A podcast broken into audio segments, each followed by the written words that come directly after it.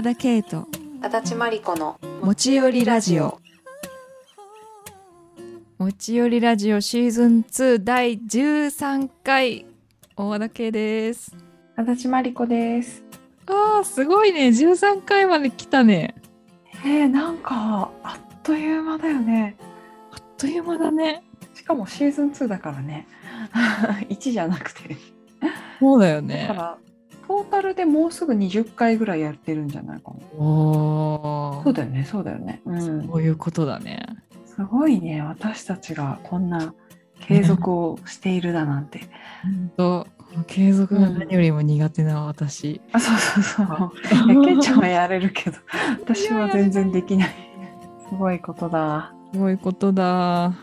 いやまあ聞いてくれている皆さんのおかげですね。ね本当に皆さんのおかげです、おかげです。ありがとうございます。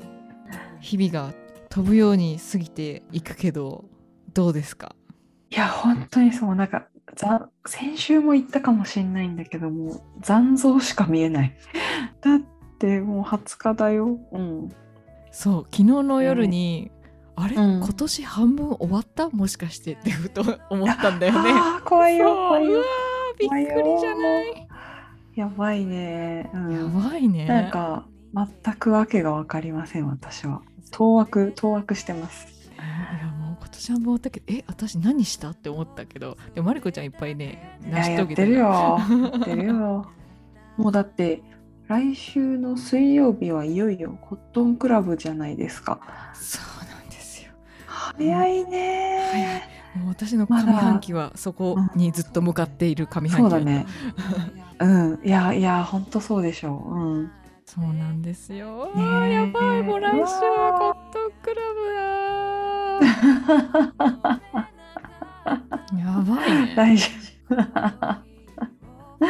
いやもうねもうね今前夜ですね。前夜コットン感前夜。がうん、すごい前夜ですよ。ねうん。なんかまあ毎回のねそういう大きい自分にとっての大事なライブって毎回、あのすっごい準備するしもうその日のために生きてるって感じなんだけど、今回は音楽だけじゃなくてやっぱダンスとのコラボレーションっていう初挑戦のことだから、こういつもとうんうん。また準備することもねすごい違ってたりとかしてね。ね、うん、本当にスペシャルなんです。本当です。もう皆さんぜひ来てください。と言い続けます。もうちょっとしつこいですすけどね。いやいやいや本当にねすごい、あのなんて言うんだろう。ああ見ましたよ。あのマリコさんとケイちゃんの動画インタビュー動画。ありがとはあもう可愛かった。なんか面白かった。なんか猫とお金持ちの家の猫となんか優雅な南国の鳥が 窓辺で喋ってるみたいななんか猫猫科の生き物と鳥科のなんていうの鳥類う。うん、鮮やかな色鮮やかなやつねちょっと不死鳥みたいなやつね。幻の鳥みたいな美しいものが二人でなんかうん窓辺で喋ってるみたいな感じだった。なんか面白かった。猫科が私ですよね多分ね。あ、そうそうそうそう。ケイちゃんはなんか鳥というよりは猫だなとそうですよね。間違いなく猫科ですよね。うん。なんかそんな感じ。でも面白かった喋ってること。なんかなんだっけうんうん。あの大きな動きとかをしなくてもなんか、あのその場にその人としていればそれはもう踊りとして成立してるみたいなことをマリコさんが言っててさそうそうなの。すごいもうなんか言うことがなんかすごいよね本当に。本当そうなんだよね。うん、もう少ない言葉でさ、もそうそうそうそう。ッとね本当に本質的なことだそうけ言うんだよね。そうそうなのそうなのそうなの。だから、ね、その辺もなんかすごいなと思ってね。うん。面白かったあの動画は。皆さんもぜひ見てください、うん。ぜひあのコットンクラブの YouTube チャンネルに今アップされてますので、うん。まあブルーノートで撮影してきてマリコさんが踊るシーンもあそうそうそうそう。すごい美しいから。なんとなくねうん。美しいよね、あれもね、うん、マリコさんが踊ると本当に空気が変わるのでな本当んかね変わる、うん。それを見てほしいです。ね本当もうコットンのスタッフさんとブルーノートのスタッフさんみんなふわーってなってたもんその時。そうそう そうなの。なんかねやっぱ言葉を超えていくから説明がすごく難しいんだよね。本当そうなのよ。うん。でしょ？でしょ？みたいな感じで。うん。見たらもうね絶対もう次のチケットとか絶対もう一瞬で抑えるの。ねそうそう、まあ、マリコさんってやっぱずっとさ、かい私が本当にマリコさんのこと知った時は海外でうんうん。メインで踊ってたからさ、日本で見れるっていうのがまずすごいレアだったんだよね。そうだよね。だからそう、こんな風に日本で見れるっていうのがね、なんか結うん。構私的にはすごいありがたいなっていう感じ。本当ありがたいよね、なんかディオールのショーでパリコレとか出てるしさあ、かそうそうそうそう、そうなんだよ。この間なんかすごいこの間なんだよバレンチノかなんかで、そうそうそうインスタで見つけたんだけどマリコさんがファッション誌の撮影でバレンチノバレンティノの真っ赤なそうだよマンね。トを着てて柿崎マリコとバレンティノっていう記事でね。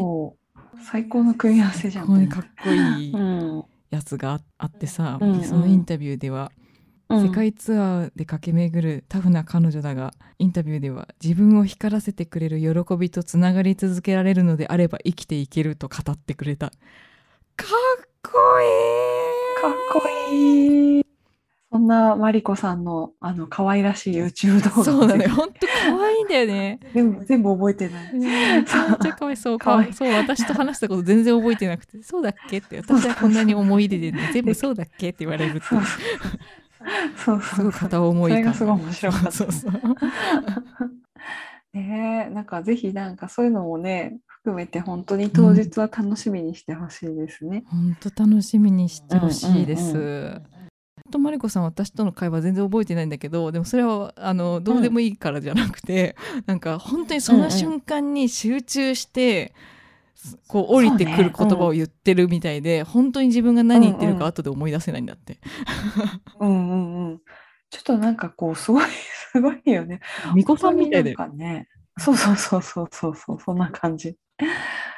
なんかね、過去も未来とかじゃなくても今この瞬間って感じだよね。本当そう。いいねいいね。そうで今回はなんかそんなマリコさんのイメージでこううん音楽とダンスをこう結びつけるためにこう、うんうん。ちょっと物語っぽいショーにしたいなと思って、でいろんな本を読み漁ったりずっとイメージを探していってこれだっていう、うん。バシーンってこれだっていうのが見つかって、こう幻のダンサー幻の踊り手を探す旅の物語っていう設定で、うんう設定というかこうテーマモチーフで今回はちょっとやろうと思ってて、なんかこう、うんうん私たちは日々さ何かを探してるじゃんなんかそれが何かはさわからないままにさ、うんうん何かを探してると思うんだよね。そうね。う。うんんそれを見つけられたらもっと自分自身のことが分かるとか自分をもっと変えられるとかそういう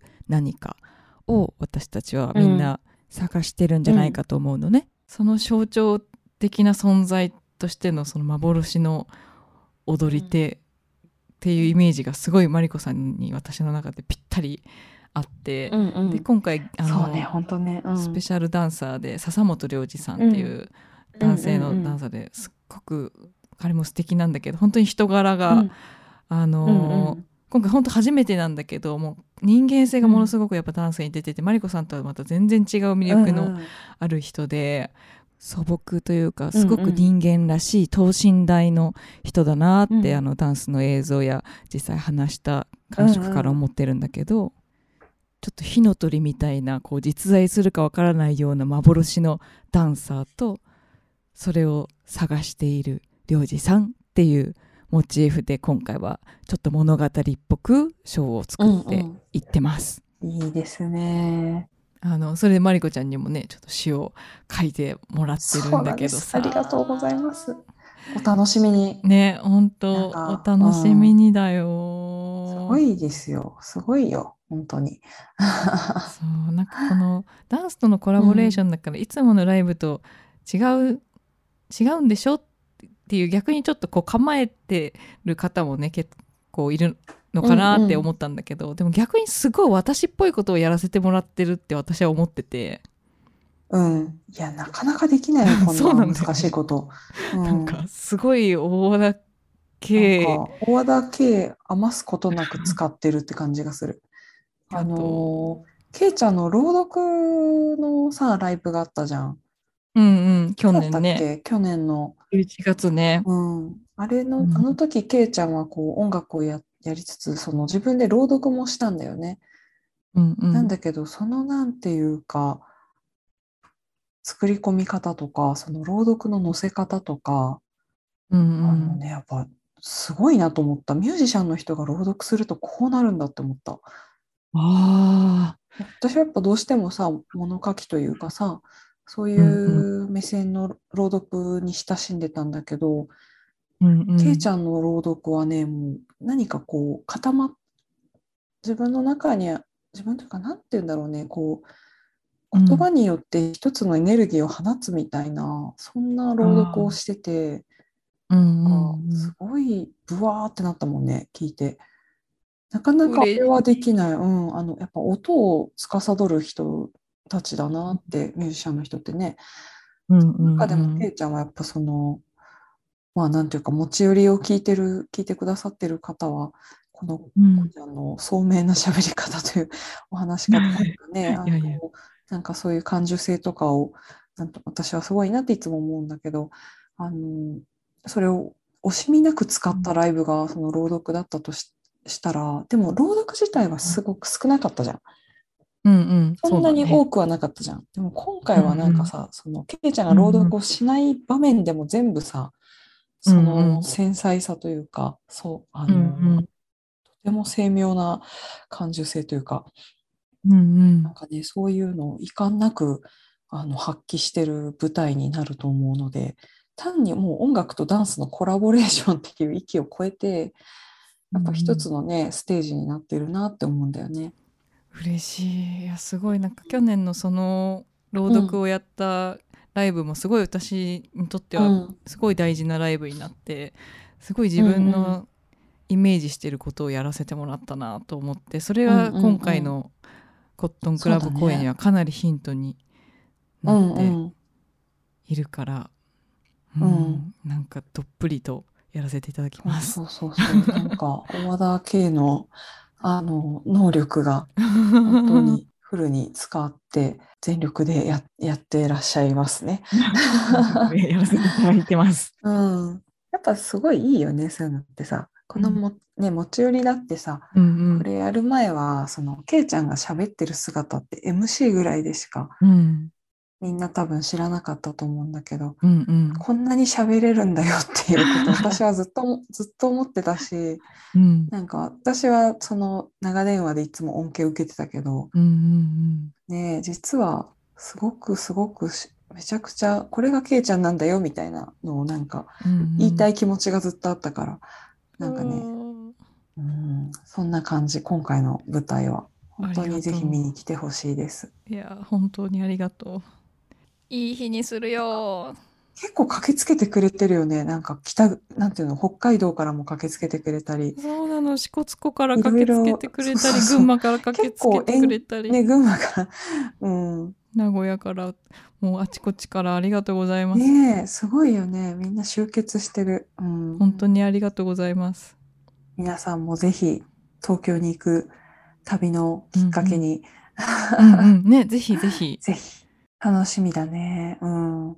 だから今なんだろう、すごいさ、その6月ってうんもう吹っ飛ぶような速さで、なんだろう、新幹線の窓枠に捕まってるぐらいの感じで通り過ぎてるんだけど、うんそれでもさ、結構いろんなもの見てるよね、最近。いろんなもの見てる やっぱそのクリエイティブなことにうんうんね、今は全部つながる時期だから、うんとにかく見てるよね。本もめっちゃ今読んでるし、うんうんそんなね、最近は電話ラジオみたいと なってるけど、まあそれはいいとして、うんうんまあ、ちょっと持ち寄りということでね、最近うんうん。私たちがうんうんうん。そんな中で見てるものを持ち寄ろうと思いまして、そうしましょうそうしましょう、うん。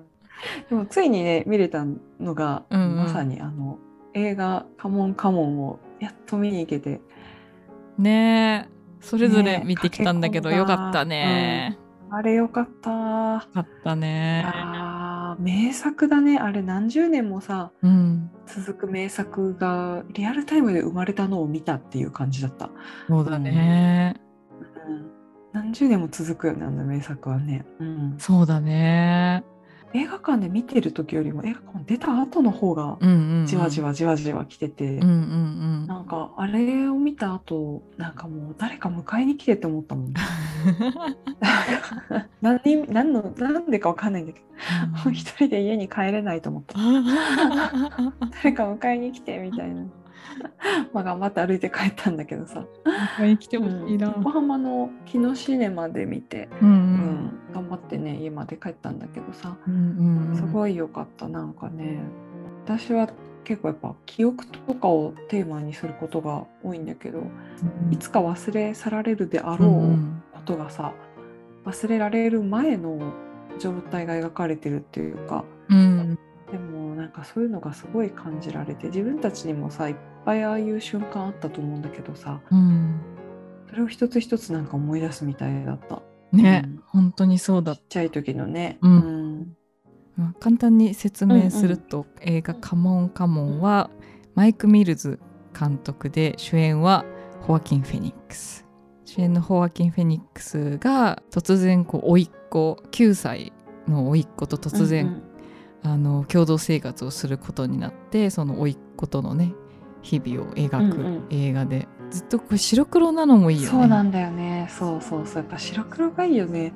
なんかこう想像力をかきたてられるっていうかさ、自分で色をうんうんうん補完するからさ、それもあってすごい世界に入入り込んじゃうっていうか。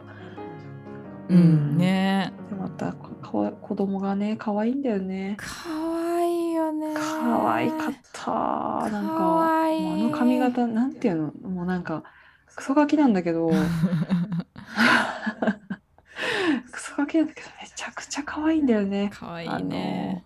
なんかもうぱりこう子供は子供なりにさ、うんうん。すごくこう自分なりのさなんだろう道理があったり、うんうん。筋があったりさ、うんうん。やってほしくないことがあったり、うん。大事にしてることがあったりでも大人は全然それを分かってくれないからさ、うんうんうん。すぐすぐ腹を立てて。うんうん ねでもそんな自分も嫌いっていうほどにはやっぱり自分のさ、うん。もう自我があってさ、うんうんうん。でもどうにも、ま、うまくいかなくてままならなくて、うんうんみたいなねなんかもうそういうのが全部本当に可愛くてうん。なんかね大人が言うことに対してなんかね、うん。こうブラブラブラみたいな感じで、うん。またしょうもないこと言ってみたいなさなんか大人的なうん。発言とかはうん。もうぜ受け付けないみたいなのとかね、うんうん。今でも普通に思い出すなんか、うんうんうん。子供の正直な目でね容赦ないよね。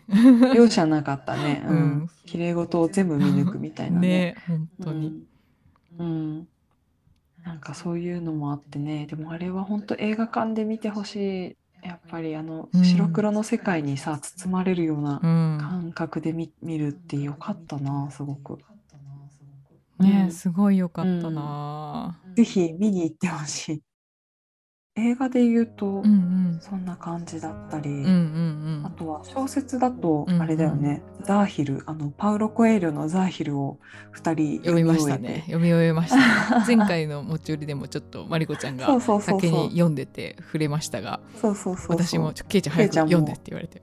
あそうそうそう。急いで ねえいやよかった。あのザーヒルは本当なんて言うんだろうね。あのパウロ・コエリョの自伝的小説と呼ばれて反自伝的小説って呼ばれてるんだけど、うんうん。なんだろうね。自伝っていうよりはなんか詩小説に近いのかな、そう主人ね公がうん。パウロ・コエリョっぽい、そうだまあほぼパねウロ・コエリョで、うん。なんだけどそれだけでは全くなかったじゃん。うんぱりすごくさ、うん。彼のやっぱりテーマうんうん。魂だったりね、うんうんそういうものだったり素晴らしかったです。私はなんか本当に好きな小説になって、うんうん。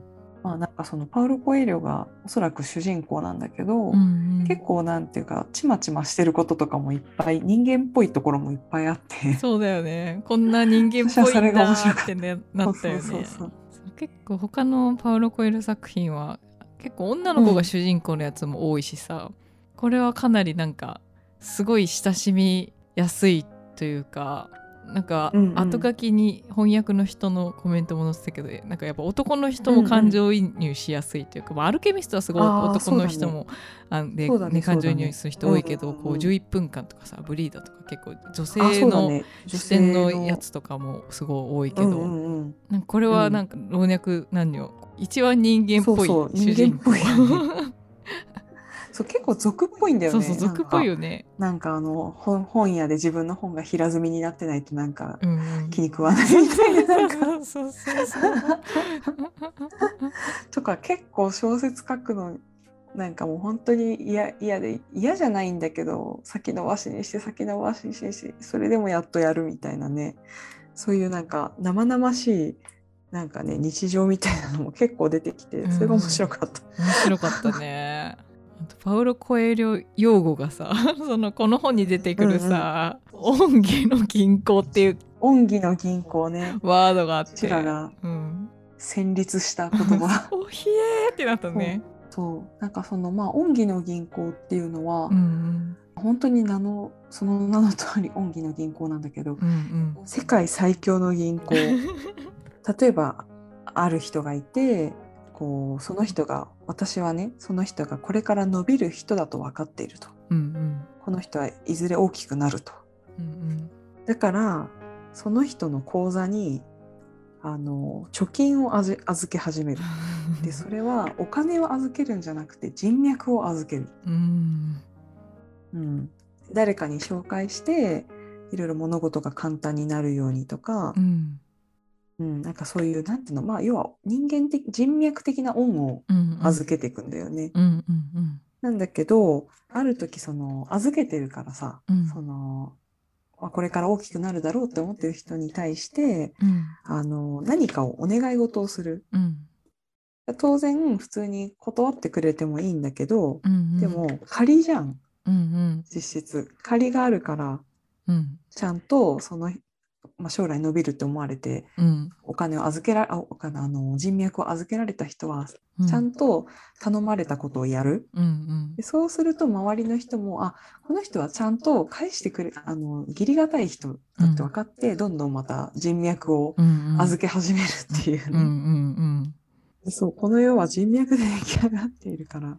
そのまあもちろん断ってもうん。いいんだけど、うん。あのねなんか結構その恩義の銀行でうん。一番ヒヤーって思ったのがねうん。たとえ断ったとしてもなんかね半分程度までは伸びるかもしれないって書いてあってうん。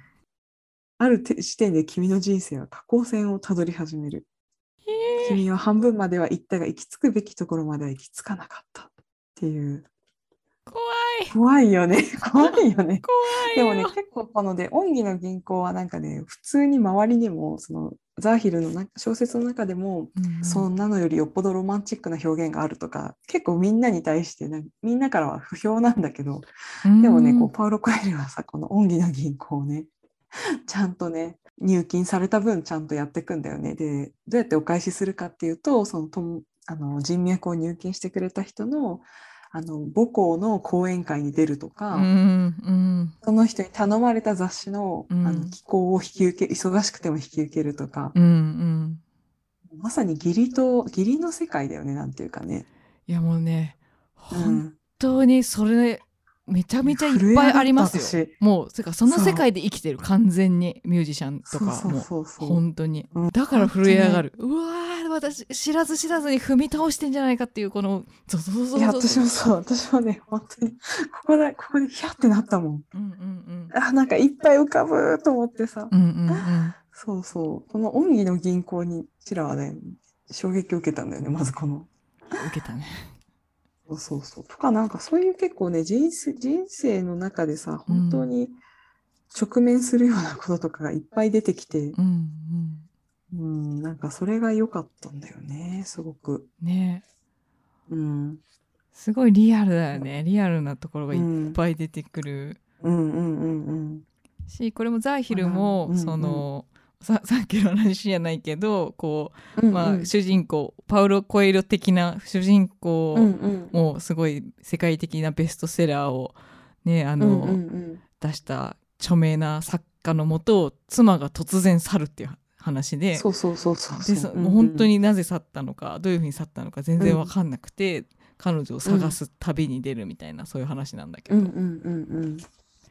やっぱねそういうめちゃくちゃリアルなこう属性的な話が出てくるけどやっぱ最終的にはねやっぱうん。パウロ・コエロっていう世界が展開されるね。ねその世界の中ですごく自分がちっぽけというかね、うん。ただ存在しているっていう状態のことを感じるっていう、うんうんある意味な超越するような瞬間がちゃんと小説の中で書かれてて、うんうんうん。うん、とてもいいんだよね。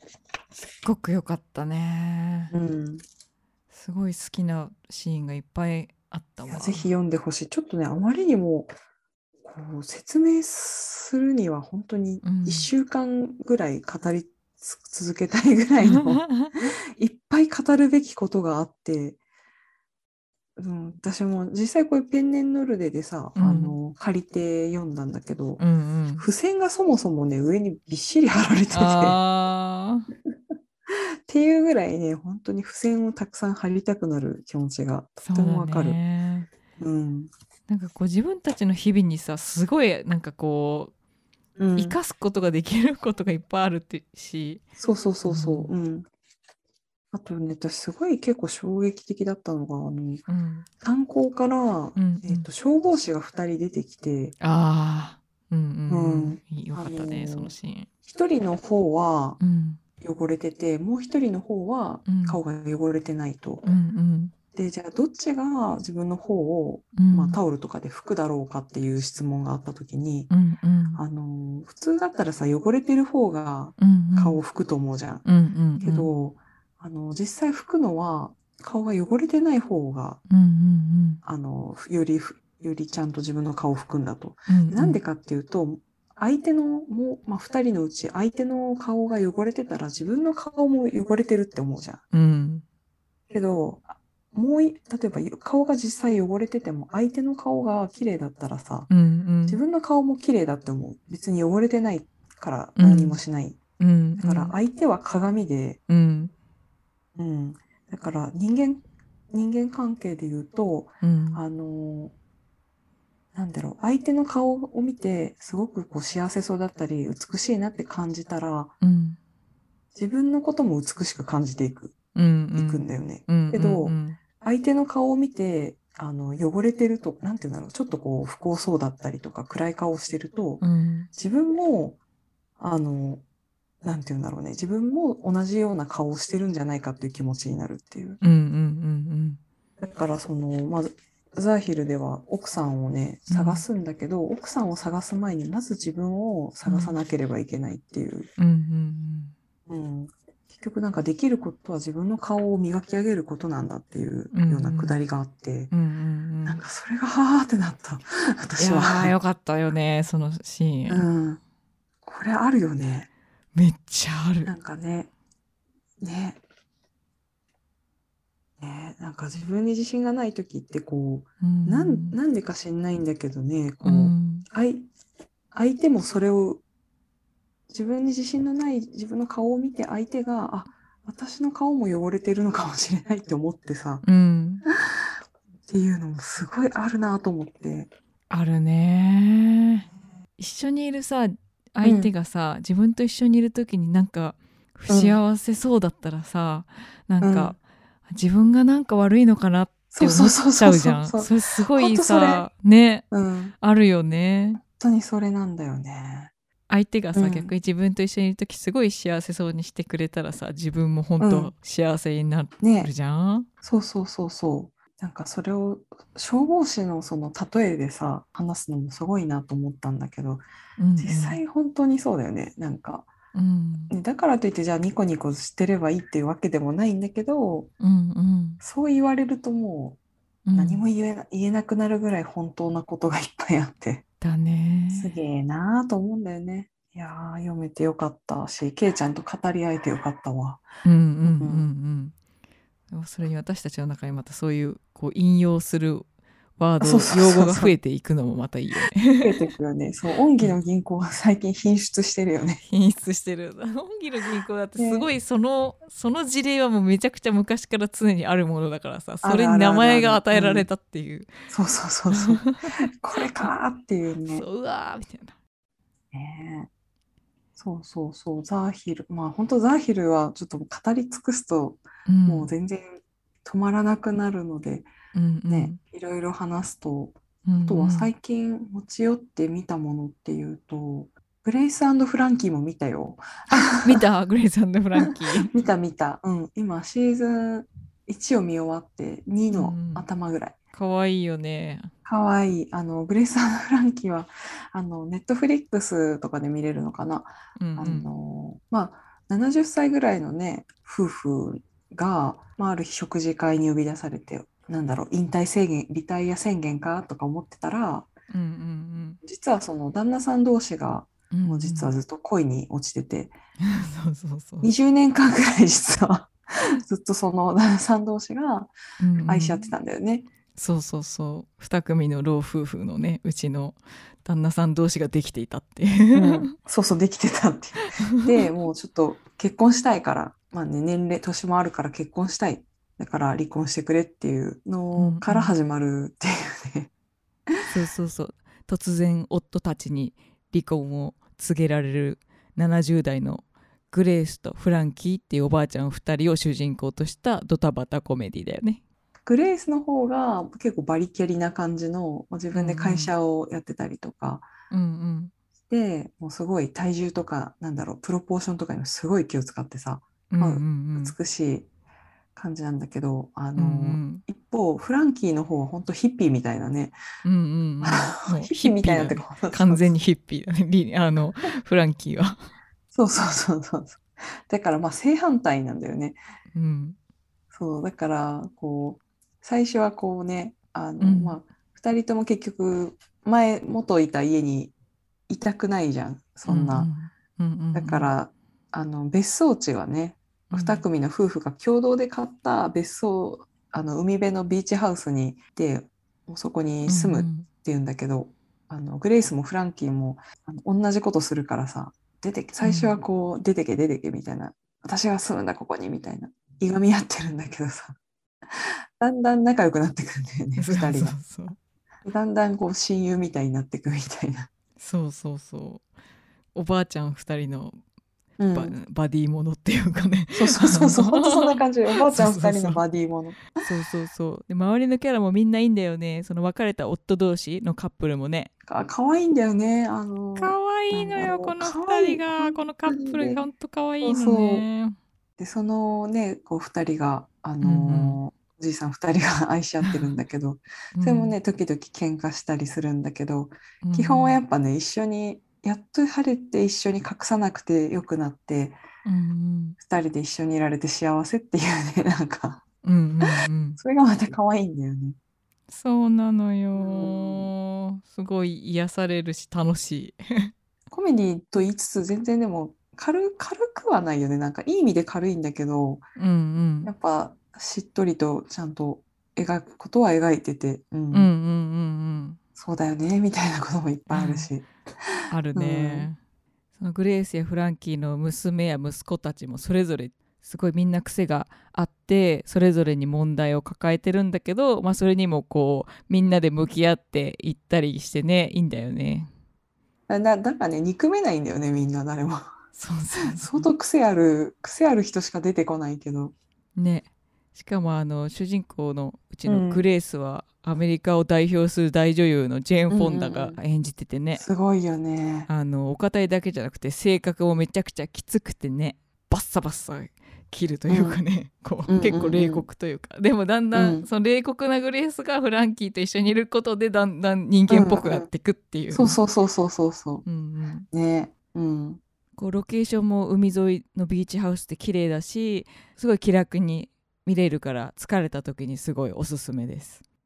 で私もう実はこれちょうどシーズン7で最終回を迎えたところなのよ。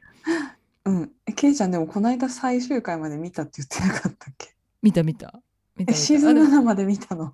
そうそうそう。でもし あのこれは全然短期間で見切ったんじゃなくて、結構これはゆったりと時間をかけてそうそうそう見てたの。結構数年すごいね。それでもシーズン7そうかそうかでも見出したらあっという間だった。テンポもやっぱさすがうまいので。うん、うん。可愛いし可愛いし、ね、なんかそなんでまりこちゃんにこれをあの、うんうん、持ち寄る風になったかっていうとなんかそういうなんかさ、うん、ドラマとかもさ恋愛ものじゃなくてこのグレースとフランキーはさこうあそうそうそうそう。友情もので、うん、でも友情はさなんかね、ね、そうそうそう、うん、なんかそういう何でもかんでもなんか恋愛とかじゃなくていいよねみたいな話をしてて、うんうんうん、なんかあグレースフランキーいいよみたいなさ、そうそうそうその流れだったね。うん、うん。あのマリコさんとケイちゃんのインタビューの話インタビュー動画の話をしながら。うんうんうん、そうそうそういうものもあるよねってその友情だけ、うんうん、友情ってこうラベルを貼るだけじゃなくてさもっと本当に憧れたり、うんうん、ね、ガールクラッシュって言葉があるけど、うんうん、ね、そういうものもあるじゃん。うんうん、なんかそういうのがもっと見たいって言ってたらケイちゃんが持ち寄ってくれたのがグレースフランキーだったんだよね。そうそうそうそうグレースもフランキーも恋愛感情じゃないんだけどでも自分の彼氏とかよりもフランキーを優先しちゃったりとか,、うん、なんかやっぱ大事なんだよね、すごい。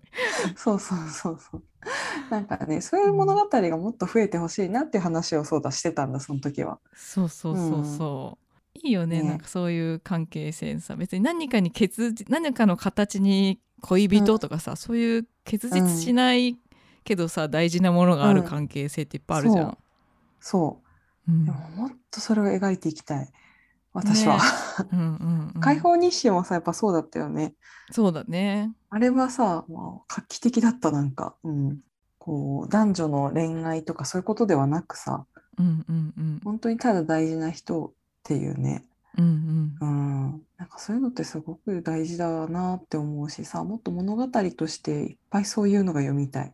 いいよねそういう多様な関係性の物語がどんどん増えてきてるなって思うし、ぜひ書いてほしいわ。いやそうなの。いやね、本当小説を書くっていうのが今一つのずっと支笏湖から帰ってきて、うんうん、ずっとテーマになってるから長くねかかるかもしんないけど長くやっていきたいなって思った。うん、いいねいいね。楽しみだわ、うん、小説。ね。いや本当なんかもう楽し楽しく書こうって思ってね。うんうん。楽しみにしてる。いやそんな感じの持ち寄りだよね。他にもさ、ね、きっとこまこまごまといっぱいいろいろな 持ち寄りがあるんだけど、あそうだ。でも最近さあれだよね。音楽をそうそう。あまり あまり持ち寄ってなんか ドラマとか物語系が多いからちょっと音楽の持ち寄りをしようっていう。そうそうそうそうそう。まあでも前持ち寄ったさエイウィッチとか羊文学とかジョン・バチステとかそ,、ね。うんうん、その後めっちゃマリコちゃんもハマってくれててすごいドハマりしてる。ドハマりしてるしジョン・バチステ、今日も聞いてたし、うんうん、あのめちゃくちゃかっこいいしで羊文学は来週実はライブに行けることになり。めっちゃいいなーい超楽しみでさ裏山。そのためにちょっと美容室とかになぜか行こうとしてる。なんか。あいいじゃんいいじゃんいいじゃん。ちょっと身を身をね清めてから行こうと思って。いや大事。大事。そうそうそうそう。やっぱねこう好きな人に会うからね。やっぱ綺麗な自分でいたいじゃん。素敵じゃん 羊文学に対しての思いが そこまでそこまでになってしまっているっていう。すごいすごい。そう。いいね、ね、好きなパワーは偉大ですよ。好きっていいよね。好きっていい、うん、楽しいしさ。何もいらない、うん、うん、なんか大きな祈りに近い私にとっては。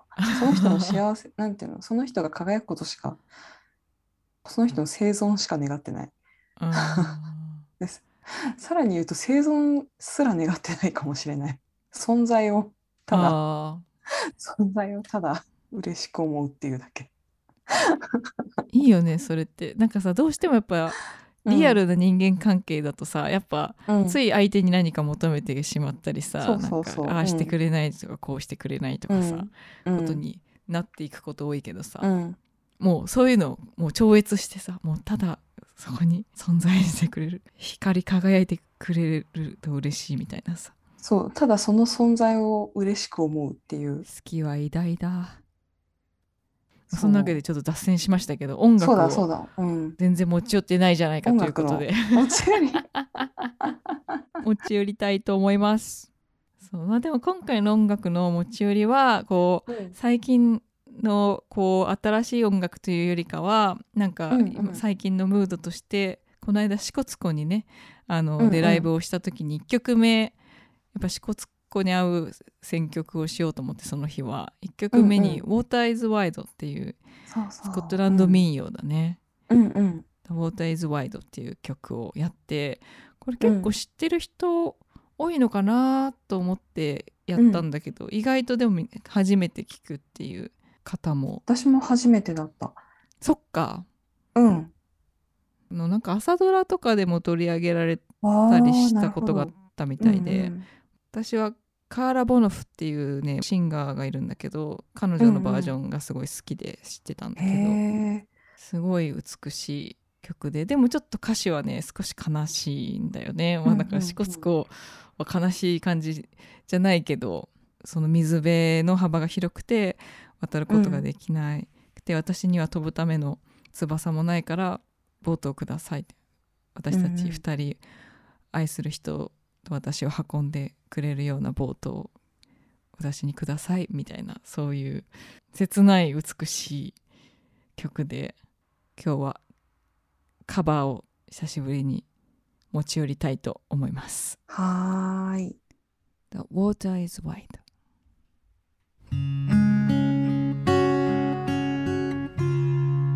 The water is wide.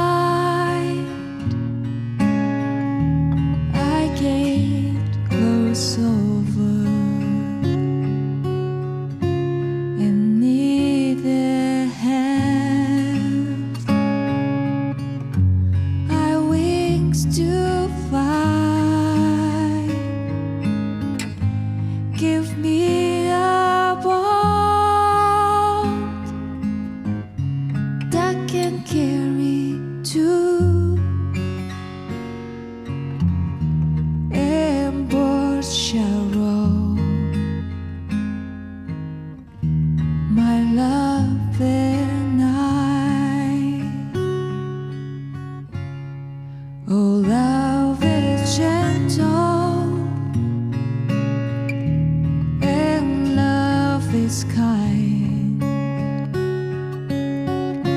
The sweetest frost.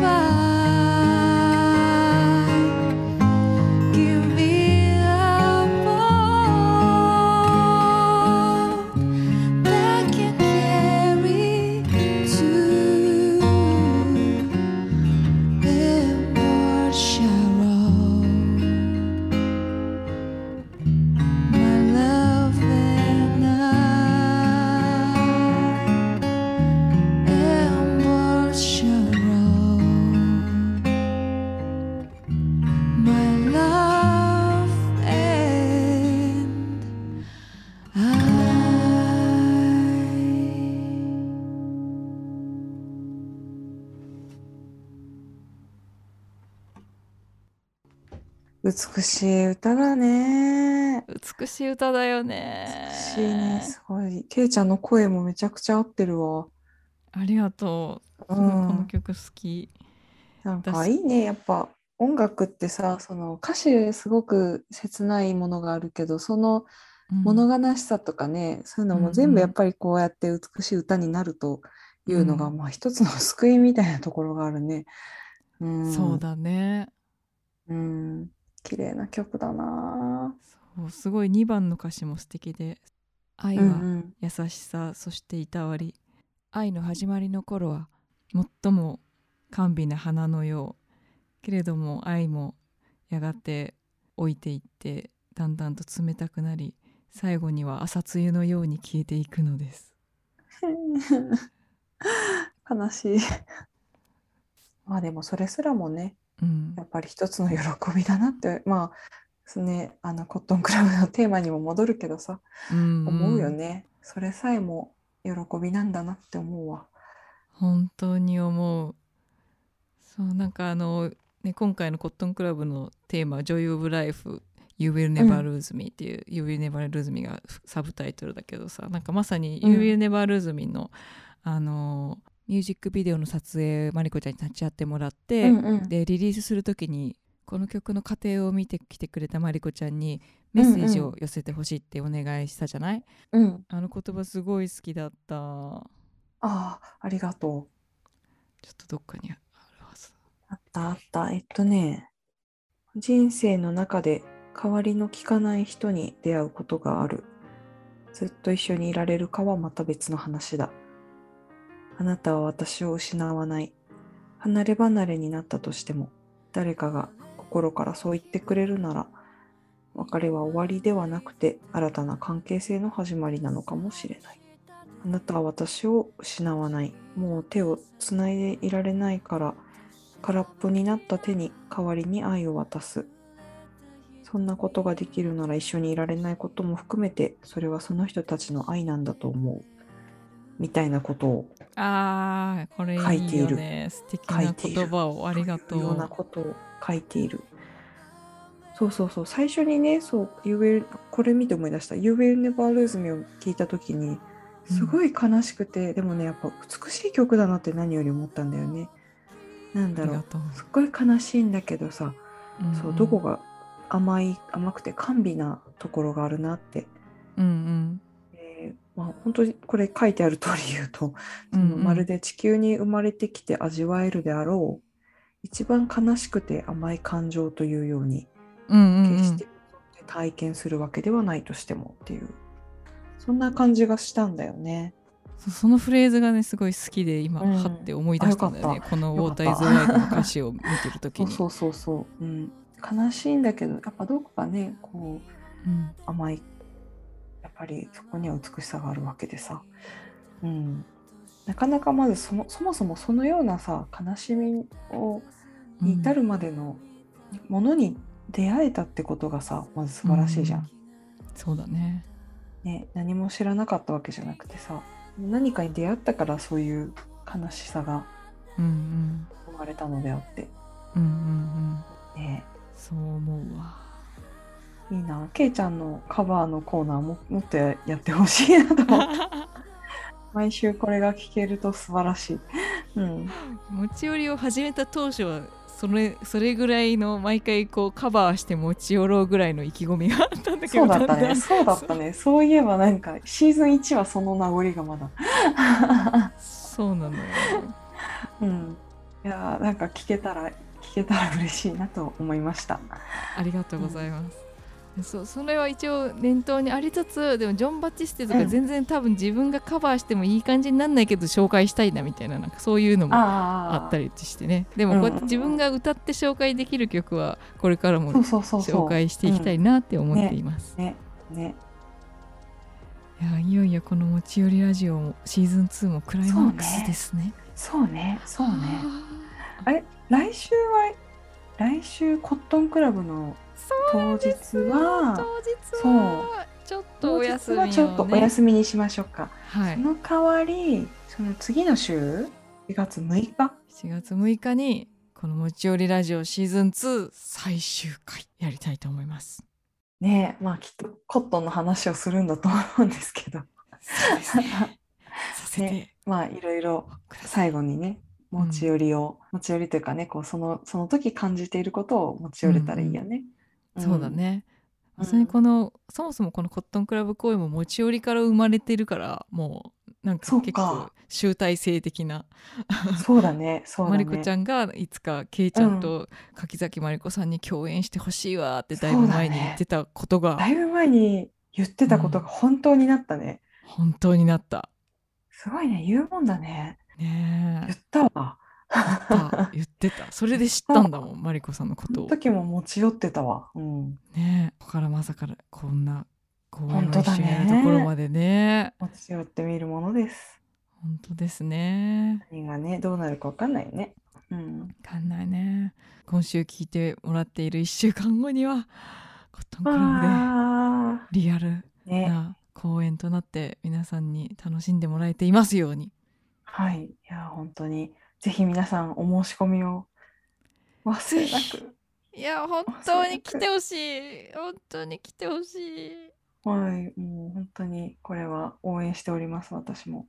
ありがとう。なんか結構私が私音楽をやってるけど音楽だけじゃないなんかその表現についての自分のなんかいろんなやってきたことが結構つながっていってこれになっているような気がしているのでなんか、うんうん。うん見てほしいなと思います。ね本当にそう思います。6月29日丸の内コットンクラブ Joy of Life You Will Never Lose Me 大和田圭×柿崎まりこ、えーバンドも最強のメンバーでお待ちしております。ぜひご予約お願いします。お願いします。ということで来週はコットンクラブ本番当日ということで1回お休みとなりましてその1週間後の7月6日にシーズン2最終回でお会いしましょう。皆さんからのメッセージもその間にお待ちしております。ぜひお便りもはい。お待ちしております。はーい。そんなわけで今週も来てくださってどうもありがとうございました。大和田圭でした足立真理子でした。来週コットンクラブで会いましょお待ちしてます。うお待ちしてます